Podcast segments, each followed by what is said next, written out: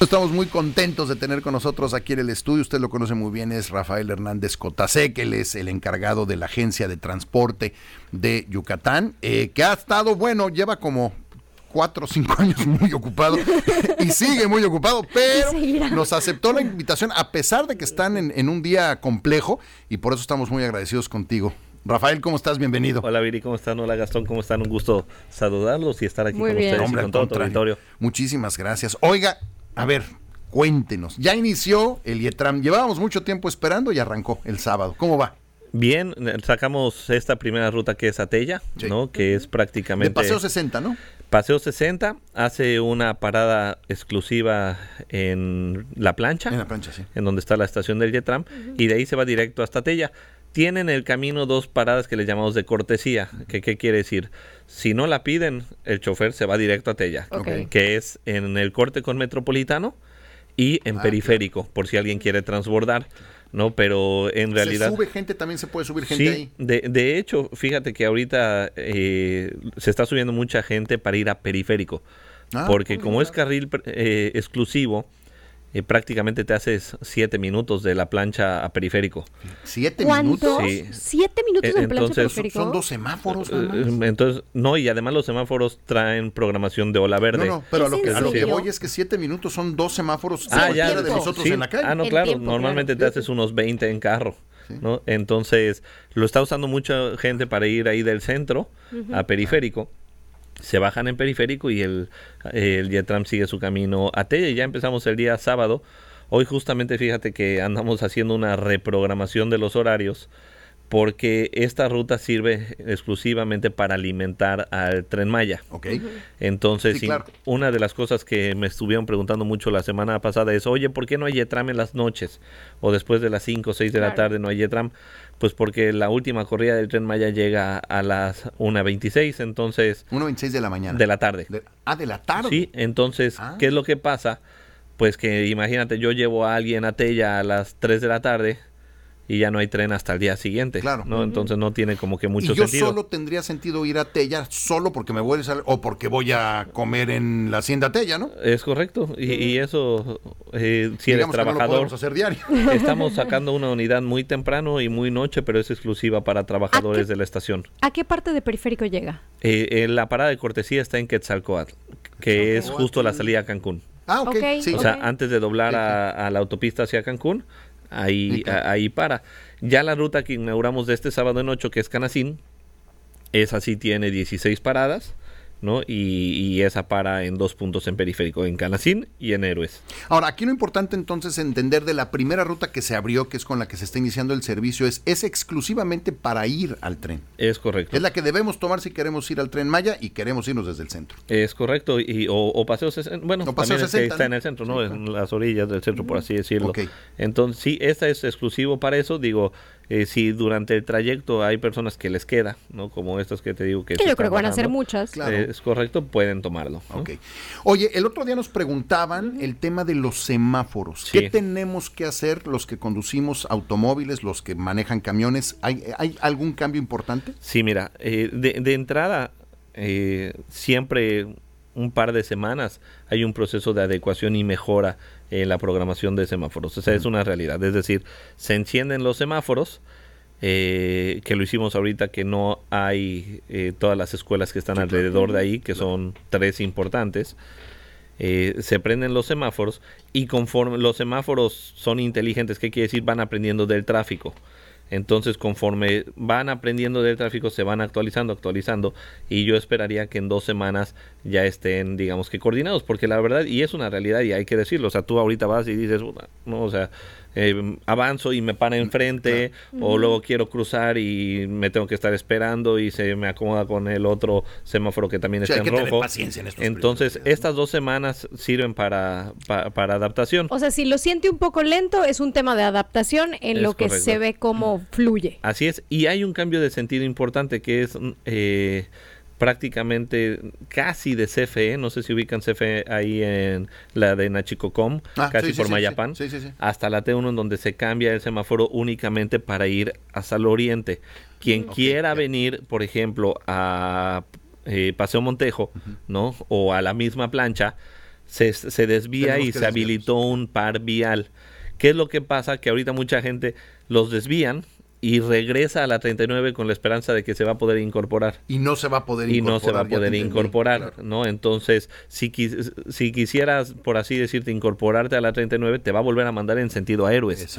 Ya no te manda a sentido, ¿no? creo que me pasó a mí ya una vez. Sí, entonces, eh, esos son los cambios que, que, se tienen que dar. Muchos me preguntan, oye, Rafi, ¿por qué no los hiciste antes del Yetram? ¿No?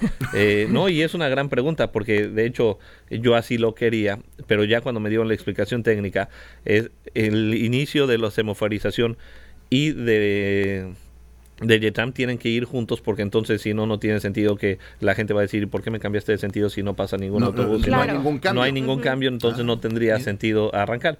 Pero yo creo que en un par de semanas ya está resuelto esa parte por dos temas. Uno, la gente se va a dar cuenta del cambio de sentido, ¿no? Que por más que señalizamos y todo, eh, luego pues nos perdemos. necesitas hacerlo para acostumbrarte. Es correcto, Que te manden por otro lado para decir ya no, ya no es por acá. Y la semaforización y una parte importante de la semaforización, eh, Viri Gastón, es eh, que lleva preferencia el autobús, ¿no? Eh, eso lo tenemos que entender muy bien. Es correcto. Entonces, cada vez que pase el autobús, pues va, se va a habilitar la ola verde.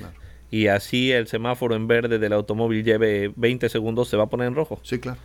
Entonces son de los cambios importantes. Pero es lo que hay que ir entendiendo y eso creo que es lo importante de la explicación que das. Es, ojo, como el autobús, como el IETRAM tiene preferencia, no importa si se acaba de poner el verde o no, nos van a poner el rojo para que dejemos pasar el camión. Por eso hace siete minutos al periférico. Sí, y, la verdad es que también es un tema de que dices, oye, por un autobús, pues sí. Pues son 80 personas, ¿no? Que pues serían 80 carros, ¿no? Exacto. Que serían 80 carros prácticamente porque casi aquí estamos un carro por persona. Va el IETRAM? Eh, durante el carril exclusivo, que es prácticamente de la plancha a periférico. Cuando va completamente aislado. Es correcto. Eh, el Yetram lo estamos poniendo entre 40 y 45 kilómetros por hora por eh, la razón de rendimiento de la batería. Ah, todas esas pruebas se hacen. Digo, el Yetram está topado hasta 120. Sin embargo, 45 es el... El, que más vida le da a la batería. Supongo. Sí, y además pues eh, no deja de estar en una zona donde puede haber alguien que se cruce o algo, ¿no? Y luego en periférico y ya en la carretera hacia Tella alcanza hasta los 70 kilómetros por hora. Ok. Sí, o sea, va un poquito por arriba de la máxima, bueno, ya ahorita ya bajó, pero de la máxima que hay internamente en una avenida. Sí, estaba, eh, en realidad el, la lateral es a 60 permitido. Okay y se va incrementando. Oye, ya, ya lo manejas, ya, ya, tú, yo digo, yo si estuviera en tu lugar, yo ¿Lo manejaste? Pero solamente en el autódromo, no lo es, en la calle no. no, pero, pero a lo que voy es, en caso de emergencia, tú te subes, agarras todas las cosas y, tomas no, el No lo haría, mi querido caso. caso de emergencia, bajo y le digo a la gente que me disculpe. te echas a correr. que me disculpe por, por no salir a tiempo. Están bien bonitos, ¿no? La verdad es que sí están bien bonitos. Sí, están bien bonitos y creo que eh, es es son eh, de estos cambios que sí pueden representar algo ya social de manera importante, porque estamos tan acostumbrados, los que manejamos auto, estamos tan acostumbrados al auto, que eh, hace unos años nos parecía prácticamente imposible migrar al transporte público. Con servicios como este, en siete minutos llegar del centro a periférico, es algo que me interesa. es algo que me interesa y mucho. Entonces, sí, sí me parece algo que le puede cambiar la vida a mucha gente. Sí, mira, una experiencia que tuvimos el día de la inauguración que fuimos a Canacín. El sábado, este sábado. Eh, fue la inauguración fue el miércoles pasado. Ah, ok. Eh, digo, la entrada de, en operación fue el sábado, pero la inauguración con el gobernador ah, Mauricio Vida fue el miércoles. Me decían, es que vamos a regresarnos en sprinters. Decía, no, es que va a ser mucho más rápido regresarnos en el Jetam que, que, que, que, en, transporte privado, ¿no? Entonces, definitivamente, esto también va a empezar a tener más sentido, Viri, cuando se amplíe la red de, de vaivén, ¿no? O sea, por ejemplo, ahorita conecta con lo que es circuito eh, poniente, con circuito metropolitano, con ruta periférico, que ya están integradas al sistema vaivén eh, pero a inicios de año va a conectar con todas las rutas que van a ir del nororiente, es decir, desde lo que es Gran Plaza hasta Chichi Suárez. Entonces ya cualquier persona, por ejemplo, de Canacín que vaya a Altabrisa, ¿no? Va a poder subirse al Yetram, transbordar en un vaivén el transbordo a mitad de precio, misma tarjeta, todo y te va llegando. Y es la misma tarjeta y todo. Para subirnos estos camiones necesitamos tener tarjeta. Sí, o te van a cobrar 45 pesos como turista. Ah, eso era. Ah, esa era porque esa era la duda que tenía yo ayer que dábamos dos precios. Sí, sí, sí. Mira, no, es porque usted, no es que usted se vea güero y que se vea no, es que, no, trae tarjeta. No era el aire nórdico. Exacto, no es el aire nórdico que tienen sus ancestros, sino que no llevas tarjeta. Así de sencillito, y nada más para que se lo sepa. Por ejemplo, en Tella no estamos vendiendo las tarjetas, ¿no? Entonces, si, si eres un turista que viene de Cancún, no se te vende la tarjeta, entonces vas a tener que pagar los 45 ah, pesos. Pero, por ejemplo, estaba platicando con una señora de Campeche, el, justo el día de la inauguración y vi que traía su tarjeta y le dije, señora, ¿y usted es de Campeche por qué trae la tarjeta de vaivén? Me dice, es que yo vengo cada mes con, con mi hija que estudia aquí, entonces me dijo que compre mi tarjeta porque me va a salir más barato y sí, le salen 14 pesos, ¿no? bueno, le sale con diferencia. Sí, claro. Entonces, si eres un usuario recurrente, pues sí, compra tu, pues tarjeta. pero, fíjate qué interesante, ¿no? En Tella no van a vender porque por ahí es por donde van a llegar los turistas. que los nórdicos sí nos dejen sus 45 pesos. sí, sí, sí, eso sí. Sí, porque era 45, luego nosotros 14, ¿no? 14, adultos mayores y estudiantes, 5 pesos y personas con discapacidad gratuito. Sí, no, es una maravilla, es una maravilla. Oye, felicidades por todo el trabajo que han estado haciendo con el transporte. Están, y lo hemos dicho, y cada vez que vienes te decimos lo mismo, pero es que es la verdad. Eh, lograron hacer algo que había hacía décadas que no se lograba hacer y, hoy están cambiando el rostro a la ciudad. Y que se le debía a la ciudad, ¿no? Creo Que, se le debía. Sí, sí, sí, totalmente, ¿no? La mejor ciudad de México debe de tener el mejor transporte Totalmente. De, México. ¿Qué sigue? Y con eso yo creo que nos vamos a ir a corte, pero ¿qué sigue? El de este sábado en 8 sacamos Canacín, eh, ah, ya con Yetram, 5 de la mañana hasta 11 de la noche, ya va a funcionar como cualquier otra ruta. Con la única diferencia es que aquí las paradas no son cada 400 metros. Como es un transporte que se llama transporte rápido, eh, las paradas son 16 paradas estratégicas. Entonces, por ejemplo, en Canacín solo hay dos.